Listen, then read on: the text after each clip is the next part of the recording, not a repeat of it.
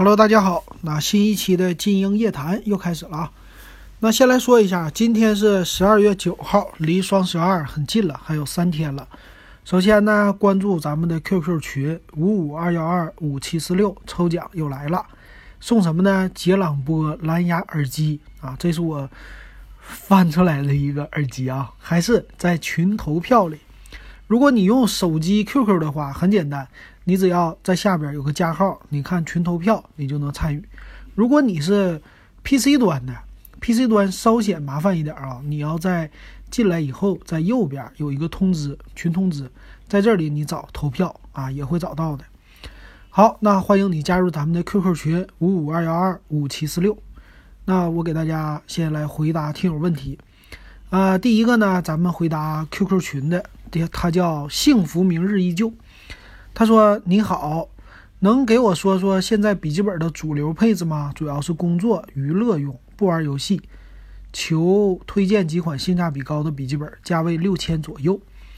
那现在呢，笔记本电脑的主流配置一般来说是 i5 的八二五零 U，再加上八 G 内存，二百五十六 G 存储。嗯，好一点的啊，属属于游戏本的话，它的显卡这一点不同。”显卡呢，他们会用，呃，MX 幺五零啊，这是一个普通本的啊。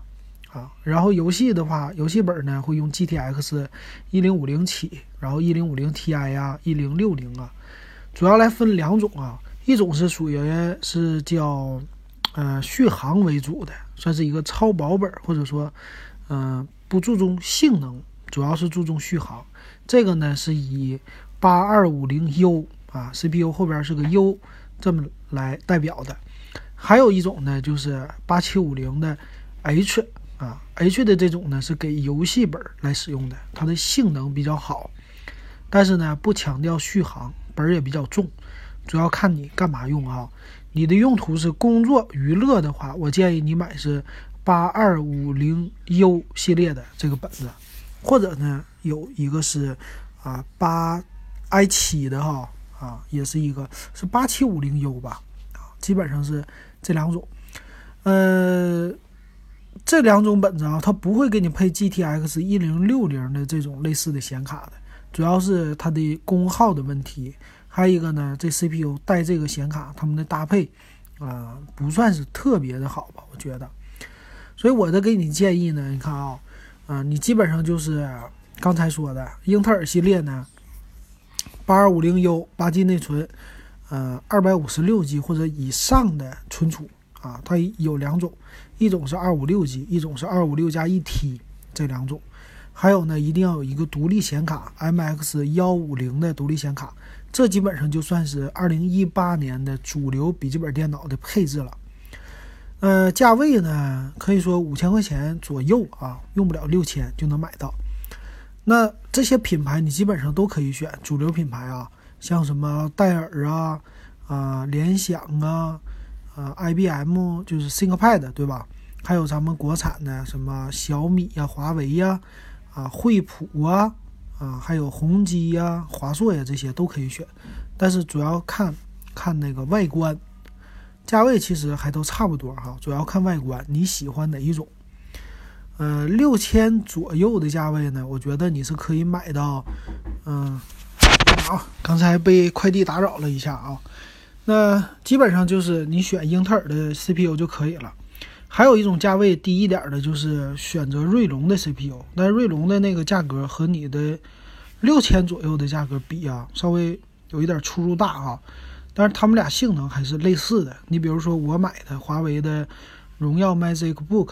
这个是啊，锐龙五的 CPU 啊，啊，价位的话比英特尔都便宜一千块钱。那我不给你推荐这个。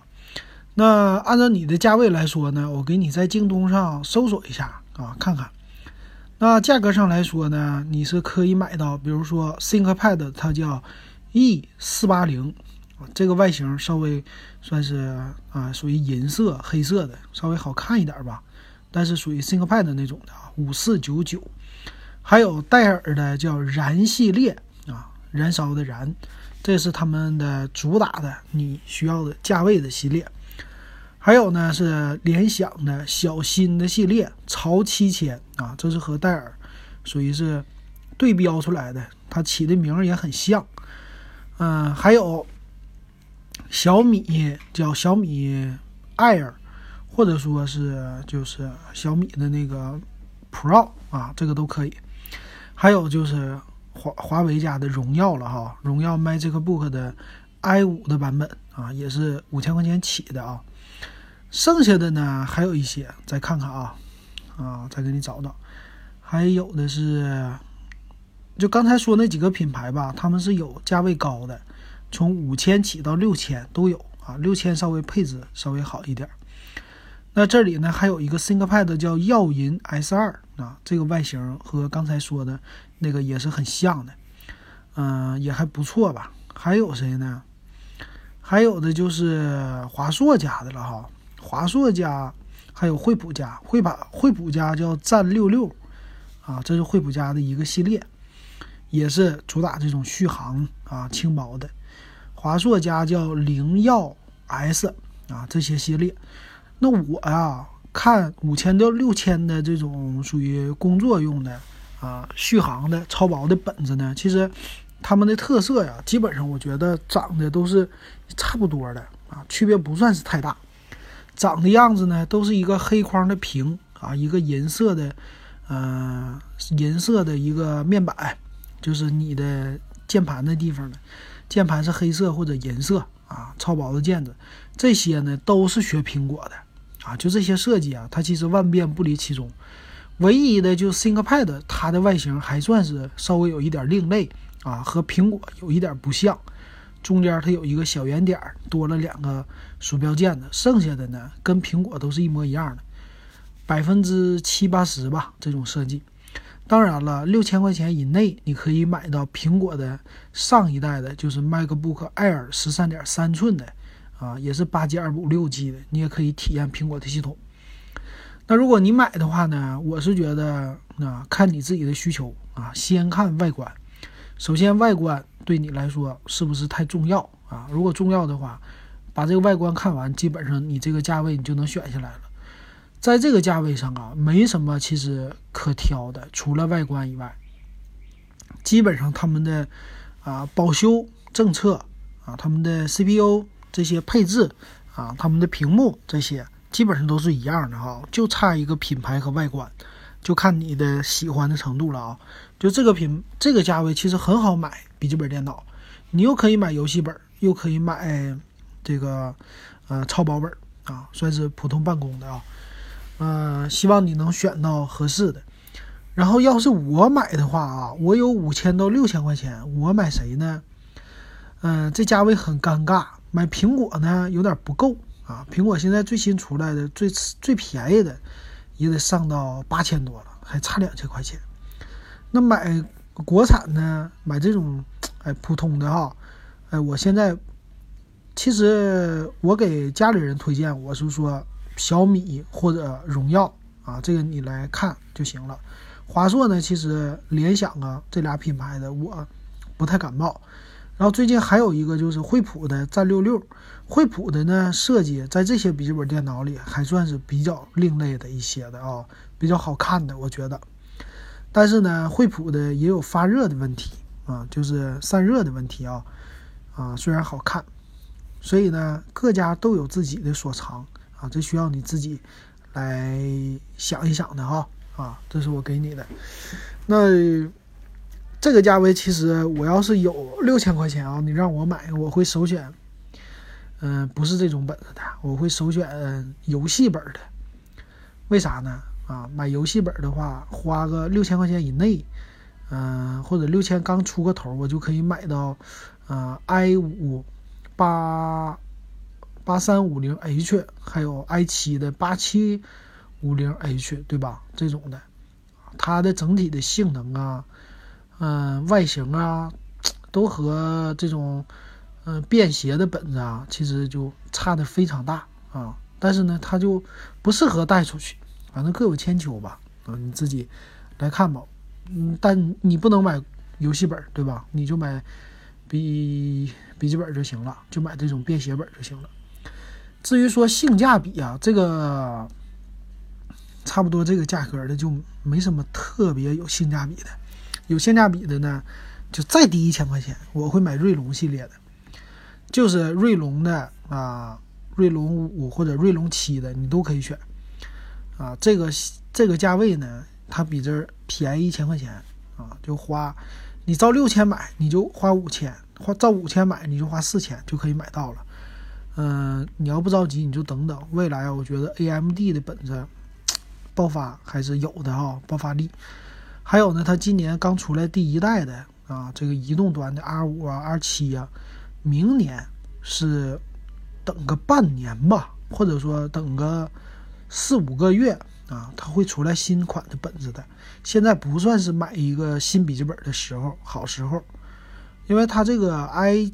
i 五的八二五零 U 啊，这个处理器呢，已经属于今年的有点尾声了啊，往淘汰这方面走了。人家九系列九代的都已经出来了，只是剩下几个月的时间铺货了啊。嗯，你基本上买到手呢，你这个 CPU 啊，用个三四个月，哎，就不是面临淘汰，但是就出来和你同价位，比你再高一点的性能呢，强个百分之。二十的这么的 CPU 了，那你现在买，你说你着急的话啊，着急工作啊，你现在买，不着急工作就等啊，觉得值得一等啊。反正过年嘛，工作的话也不着急，嗯，工作过了年后三月份以后，你买个新笔记本啊，那个新款也出来了哈，那个时候你工作再用，这几个月我觉得不会到耽误到什么程度的哈。好，给你的回答。那第二位叫点儿，他说群主一千以内想买个备用机，求推荐。双十二买合适吗？在淘宝上看了一个联想 A 五三加十六，不到四百，就是不知道 MT 六七三九这个 U 咋样？能评测一下这种千元所用的处理器吗？嗯，我想说的话，如果你就你看的这个联想 A 五的不到四百块钱啊，MT 六七三九的哈。你花这个价位啊，你都可以买二手的了啊！二手的话就不是三加一六的配置了，三加三十二甚至四加三十二、四加六十四都能买到啊，四五百块钱能买到很多啊骁龙六二五的这种手机，你就没有必要啊买一个联想什么 A 五 MT 六七三九，呃 MTK 的处理器呢，就 MT 打头的这些啊，都属于是比较低端的。啊，新机器，你说四百块钱啊，没有必要，我觉得。那一千内买个备用机，买个备用机呢，其实，嗯，你就买刚出来不太久的二手的，呃就可以了。骁龙六三六的处理器的，比如红米 Note 五系列，啊，你如果介意买二手呢，你就去京东有备件库，你上备件库去看看，那个呢，基本上和新机没什么区别。价格呢，六七百块钱、七八百块钱都有，有各种机器可选。这种机器买到手，外观还新，啊，用起来呢现在也不卡，作为备用机还是挺合适的。但是呢，啊，CPU 不要太老，基本上这手机上市一年左右啊，买下来还可以。超过一年多的啊，嗯，它的 CPU 相对来说就有点过时了啊，用安卓系统有的就会稍微可能会卡。那我不知道你备用机的意义是干嘛哈？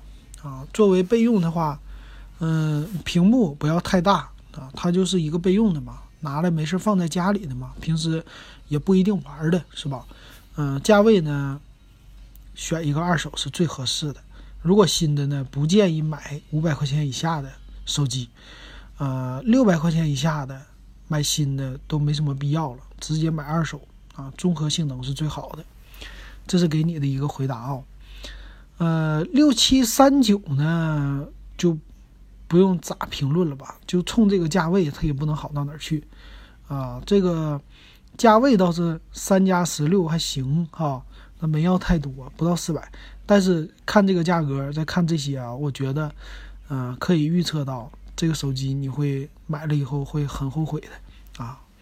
用起来以后玩游戏简单的可以用。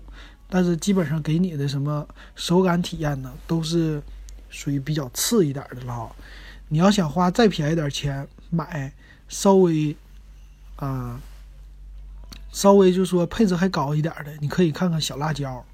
小辣椒一直玩这种的，像什么 MT 系列的，现在卖的不好了啊，都卖给什么酷派、小辣椒这种的啊，二线或者三线品牌了哈。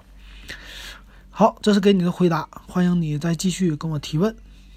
那下边呢说的是微信公众号，咱们的微信公众号电子数码点评啊，大家可以评论。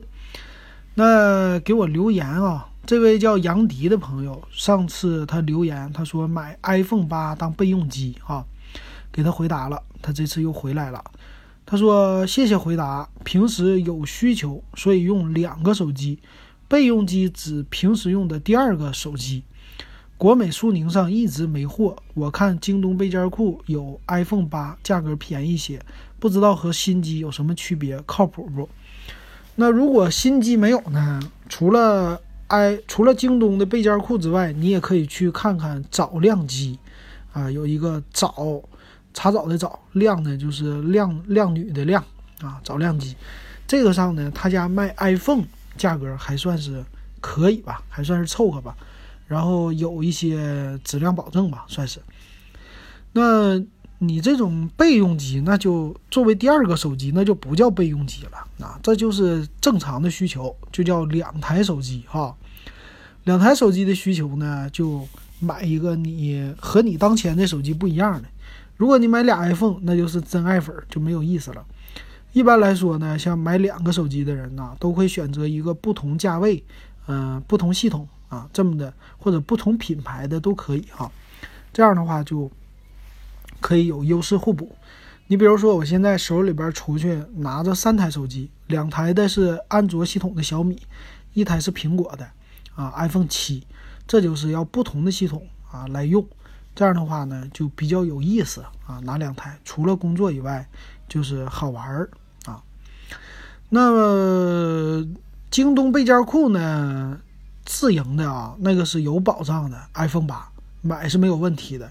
一般它的备件库不一定这手机是修过的，有可能呢这个手机它卖出去以后被官方给退了，被那个个人他们给退回来了。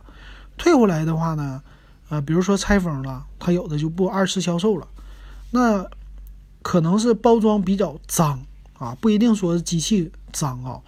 我就买过，买过拿回来打开封以后一看啊，机器就是全新的，配件也全新的，就是外壳脏，外壳好像没有包塑料退回来，就给整的都是啊脏的东西，显得很旧。但是一打开里边都新的，挺好的。啊，背件库我觉得比对一下，价位合适的话，就首选买京东背件库的东西。你像我这个笔记本电脑，虽然不是背件库的，但买回来也是基本上就九九新的了哈。那便宜还有保修，那何乐而不为呢？但能省钱就省，对不对？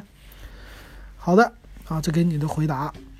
还有这位是你是只猫，他说你好。我是你的粉丝，请问家用榨汁机选哪个好？谢谢。啊，这哥们，谢谢你啊啊，支持我的节目。那榨汁机啊，这个我不懂啊。榨汁机呢，我也没用过。嗯，咋说呢？不好给你来瞎说吧。啊，那但是非常感谢你啊，就是来支持我的节目。啊，简单的给你选购家电产品啊，给你一个小小的建议，你可以自己按自己的价位，呃来选。那榨汁儿呢，这个东西要看你榨什么汁儿。他们的选择呢，有叫什么破壁机啊，有叫榨汁机，有叫料理机，它的名字呀千奇百怪的啊，看你怎么选。呃，榨汁机呢又分什么什么原榨汁机，叫原汁儿。啊，又怎么混合乱七八糟的啊？这个也是。那你的需求是啥？然后呢，就选品牌。现在首选的品牌，国内的就啥都是美的，美的啥都有啊。我看了一下，这里边有什么呃，九阳、美的、小熊啊、博朗，还有韩国的一些品牌啊，很多。那你就按照价位来选吧。主要是呢，我建议你买家电的时候看一看它的保修政策。啊，这东西有可能会坏，啊，买看完了保修政策以后呢，嗯，看你使用频率，你的使用频率如果不高，你对这玩意儿就觉得新奇，那你就买个便宜的啊，这种什么一百块钱、三百块钱都有，多钱都有。那如果说你使用频率高啊，钱这方面考虑不多，那你就买一个贵的，啊，一千多块钱，品牌稍微好一点的，啊，比如说飞利浦啊，或者说什么韩国的呀，又什么那个外国的，这个外国的哈，啊，买回来。但是我估计呢，这东西啊，一般大家就图个新鲜啊。就比如说那豆浆机啊，我父母呢买那个豆浆机，嗯，说用，但是也就一时新鲜，喝的不多。真正说天天用的人呢，这个东西除非已经养成了习惯的，就是你没买榨汁机之前，你就天天喝果汁儿，我就喜欢喝果汁儿啊，我天天喜欢吃水果，啊，我又喜欢吃水果，又喜欢喝果汁儿。那呢，我买一个行啊，我天天买，要不然你说你这水果买的都少了，你这榨汁机是不是就更是没啥用处了啊？就平时就吃水果吃的少，那还买这机器，那就不如去超市买果汁儿去了啊。它的相差的差别，顶多是一个呃水果的质量等级的问题啊，对吧？但是呢，对你来说还更方便，因为榨汁机你还得洗呀，啊，搁家里是吧？所以呢，就给你一个我自己的啊选购家电的一个小看法。好，这是给你的回答。最后这位啊问的有深度，他叫啊 Sir S I R，他说谷歌在开发新的手机系统，能不能解决安卓越用越卡的问题？能不能正面刚苹果？这问题很专业哈，啊，直接说谷歌的新系统了。那谷歌新系统呢，我都一直没看啊。你这问题问出来以后，我就马上去查一查。那这个呢叫什么？这个英语啊，我就念的不太好，叫夫妻啥呀？还叫什么 f i c e f i c e 啥呀？英语不好，是 f u c h s i a。呃，我查一下，我查一下英语怎么念。好，查到了，它叫 Fusa 啊，这么一个英语啊，终于拼出来了。这个是在 Google 一查，YouTube 上就专门有人给你说这个英语挺好的。Fusa，Fusa，Fusa 这系统，它个呢是 Google 的啊，Google 是有一个历史，我在维基百科上给大家看看。首先，它是一个无限的符号，它是一个紫红色的无限符号，这是它的系统的一个标志。那它呢在 GitHub 上。GitHub 上作为一个开放源代码的啊一个出来的东西，它呢叫嗯和之前的安卓是不一样的，它那个 Fusa 是基于新的一个叫什么 Zcon 的微内核啊，它是出来的是嵌入式系统，主要用的是 C 语言和 C 加加编写的，它的目标是可以在多设备上运行，包括。手机、电脑，还有呢，乱七八糟的嵌入式系统，比如说地铁那个闸机啊，什么广告机，乱七八糟各种机器啊都可以。那这种机器呢，其实以前什么地铁的机器啊，你会看到，我经常看到用 Windows 系统的啊，还有什么广告的大屏幕的显示也都是 Windows Windows 系统。现在很多都用安卓系统了。那这个呢，Fusa 呢，它的好处就是。跨各个平台啊来用的，那这有个历史啊，这上说的，说是二零一六年的八月，媒体报道了发布 GitHub 上的神秘代码，显示 Google 正在开发一个叫 Fusa 的新操作系统。虽然官方没有正式公布，但是呢，源代码已经哎被发现了，而且呢，大家发现它是能够跨平台运行的，它是可以用在包括汽车啊、红绿灯。数字手表、智能手机、平板电脑和个人计算机等等等等各种设备上。那二零一七年的五月啊，一位总编他编写了关于啊不是一个人呢，编写了关于 Fusa 的新用户界面的文章。从八月首次披露时的命令行界面上升级，以及开发人员表示此项目不是玩具项目，不是百分之二十时间项目。也不是什么死去的项目垃圾场，那个意思是说，这是作为啊一个重点开发的项目，它呢和安卓有紧密的联系有人猜测 Fuchsia 可能是重做了或者替换安卓，以及在某种程度上修复安卓平台的一个问题的这么的语言，或者说一个平台。那在一七年的十一月，这个平台呢对 Swift 语言进行了支持。啊，Swift 语言就是苹果家发布的一个啊，用他们家开发应用的一个更简化一点的一个编程语言哈。那在今年一月三号，Google 允许开发者以 Google 那个笔记本呀叫 Fixbook 为目标设备下载 Fuchsia OS 进行开发和测试。到今年四月份的时候呢，Fuchsia 的源代码出现在了什么 AOSP 的 ART 当中，啊，疑似这个 AOSP 已经开始将 ART 移植到 Fuchsia 什么的源代码仍处于被注释处理的状态啊，一直就到这儿了。所以从这儿你可以看出来啊，它是一个 Google 新开发的这么一个或者说测试的一个系统，但是呢，这系统还不完善，而且有报道说。啊，华为很重视这系统啊，在他们家自己的荣耀 Play 上已经开始呃测试了啊，来运行这么测试。那大家呢也都很关注，主要关注点呢就是说，呃，Google 它要用这系统干嘛？如果它是要呃就是代替安卓系统的话，因为现在曝光出来的界面呢，其实和安卓有一点像啊，属于初期一点的界面。那它如果说要代替安卓操作系统的话，那就是大家密切关注的是能不能就，嗯，等于说刚刚推出，大家就马上基于它来优化啊，基于它来除乱七八糟一堆东西或者申请专利了，这个专业咱们就不想了。但是呢，你说啊，它能不能解决安卓的问题？我觉得运行的问题呢，按理说是能解决的，因为它的目标呢就是要。啊，解决 Google 的安卓系统现在的一些对大家来说很不爽的一个槽点啊，为什么开发呢？就是在这儿上。那首先来说啊，安卓系统可以说大家现在应用的非常多了，非常的广泛，大家其实非常喜欢安卓系统，主要原因就是它的开源性啊，可以任意的来编啊各种东西。但是呢，就因为它的开源性啊，就造成了什么呢？造成了就现在的设备不兼容性，啊，它的系统的分裂啊，分化成各种版本。其实呢，不是说安卓系统现在优化的不好，它不快，它卡，而是说因为设备的分裂太多了，系统的版本太多了。你就像拿到的什么小米呀、vivo 啊、OPPO 啊这些，啊，华为也好，都是自己开发定制的系统。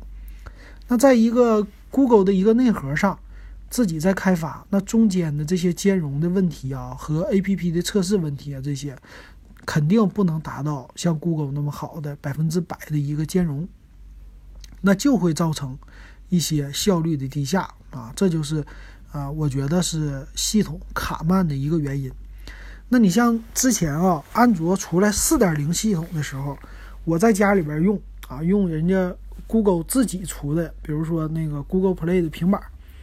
叫 Nexus，Nexus 那个平板电脑呢，虽然是四点零的系统，但是不卡啊。升级到安卓五点零也不卡啊。用什么系统呢？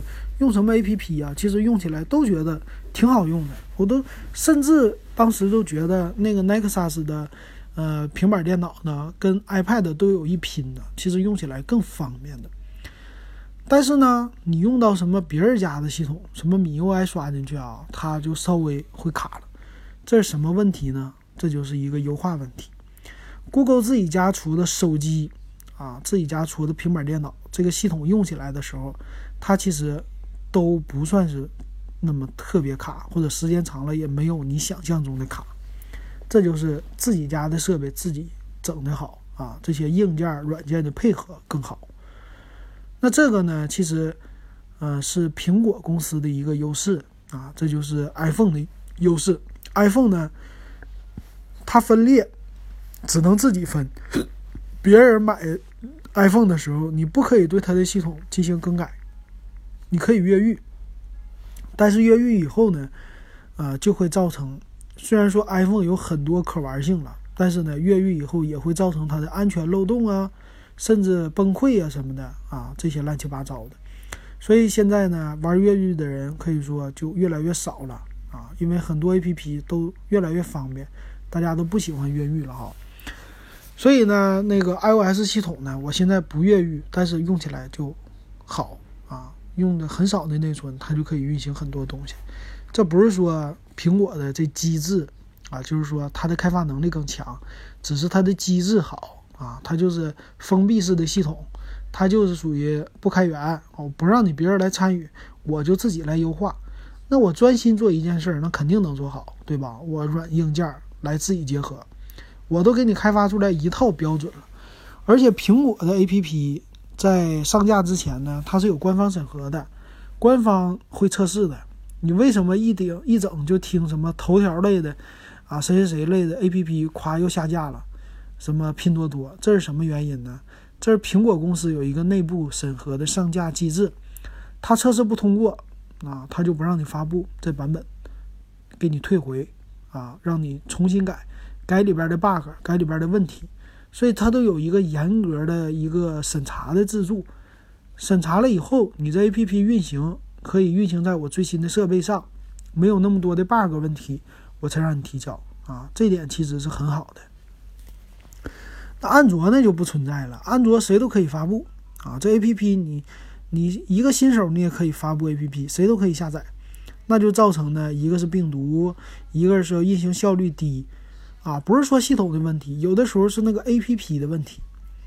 那个 A P P 呢，你比如说一些呃，我装的啊，我们这有一个全家便利店，你装了那个 A P P 以后呢，你系统啊会发热，系统会耗电啊，为啥呢？那个呢就是它优化的问题，它在编的时候，那程序员啊，他可能说，哎，我需要一个这么组件，这个组件的功能呢，让我实现什么侧滑，实现啊。刷新定时刷新这功能，他呢就从网上随便搞了一个啊，找着一个就拿来用了。但是呢，这个啊，它有很多的可能会有一些问题，比如说后台的驻留啊什么的这些。但是他就测试人员就没发现，他也不知道这个解决也没解决啊，他就发布了。发布以后，对你的手机来说，它就是长时间的在后台运行，长时间在刷新，长时间在占用你的 CPU 啊。占用你处理器的性能，那这样的话，你手机能不卡吗？所以安卓的 APP 呀，你现在上架什么米 UI 呀这些市场啊，它的那个管理的这个属于 APP 的那种什么机制啊、测试啊这些都不如苹果，没有那么严格的。反正你 OK，没什么那么多广告，我就让你上了，很轻松。那这样的话，你看到我们手机上，我很容易就装一个。不完善的 APP 出来，然后呢，我还不是一个，我一个他说耗用我一些 CPU 也就行了哈。你关键你装十个八个都是不完善的这种 APP，那你的手机能不慢吗？对吧？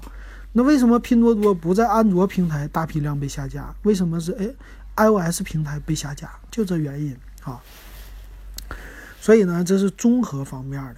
所以那个 Fuse 呀，他要做的其实。不是说这个事儿，他其实应该做的，如果他走的是，啊，虽然开源了，但是呢，我要定制，啊，我要来，呃，让你把再更多的这个底层的东西，或者说，呃，这个机制建立完善的话，它其实就可以了，啊，并不是说它直接开发一个系统，让大家再乱七八糟这么改的话，它还能快，这是不一定的啊，我觉得是这问题。还有一个就是说，他想占领更多的一个市场，他其实最关注的点是跨平台啊，跨平台这个点是很好的，就是让它，尤其是 PC 之间打通。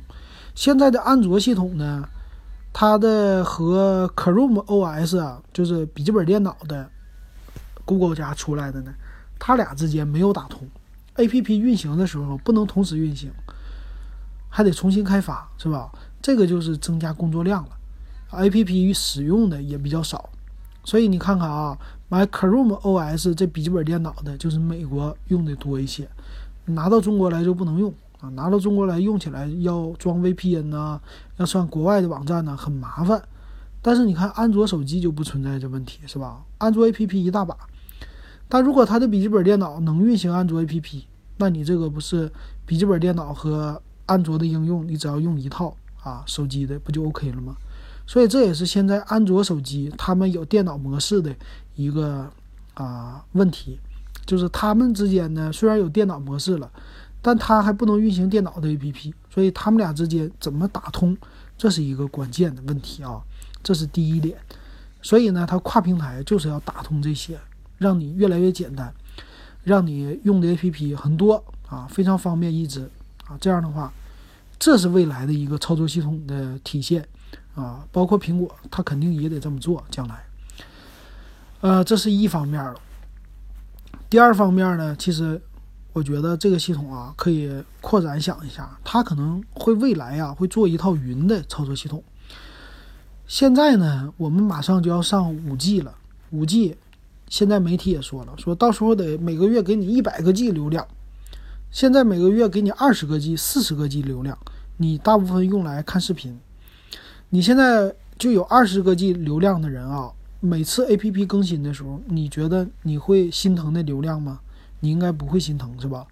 每天我平均一天用一个 G 流量，我也不心疼。我一个 G 流量里，我每天用三百兆来更新 APP，我都不心疼，对吧？但是呢，这种机制，更新 APP 的机制有点烦人了。现在用手机，很多人虽然说，呃，它有自动下载 APP、自动更新的这功能。但是呢，你会觉得烦啊！你为什么老让我下载啊？老是更新，能不能将来做一套云操作系统啊？我直接就 A P P 是在线用就好了。但是说呢，在线现在啊，它的机制还不不对，就是它用的都是什么网页语言呐、Java 什么的来开发的，开发出来呢，它很多本地的功能不能实现。这一点呢，就是你的手机啊、你的应用和你的网之间。啊，或者说这个是就是云的 A P P 的操作和你手机的控制之间中间没有打通这一个环节，也是手机未来的一个痛点。所以这个问题呢，如果用新的操作系统能解决，那就最好了。就是让它你干嘛呢？你不要说我的空间给我整一百二十八个 G 啊，你给我整一百二十八个 G，我装 A P P，这一个 A P P 就干掉一个 G，一个游戏就干掉一个 G。两个 G 的，你本身我这一百二十八个 G 不是都放照片和放视频了，很多都放 APP 了，对吧？那不要这么搞啊！麻烦你，你给我做成五 G 的，五 G 网络的，我实时啊用 APP，我不要更新，我太麻烦了，我永远用的都是最新版本，这样好不好啊？你把这个问题给我解决，这是它操作系统能做的啊。这样的话，你的手机啊实时在线了。啊，不影响你通话了。你通话的时候呢，你这个网络继续能用，这是五 G。二一个呢，你的 APP 不需要更新了，你的操作系统甚至都不需要更新了啊，在你手机上。但是不一定啊，啊，假如这样也不需要了，不需要你管啊，你随时用啊，随时玩，你就连接云服务器就行了啊。这种方式，手机就真真正正的变成一个终端了。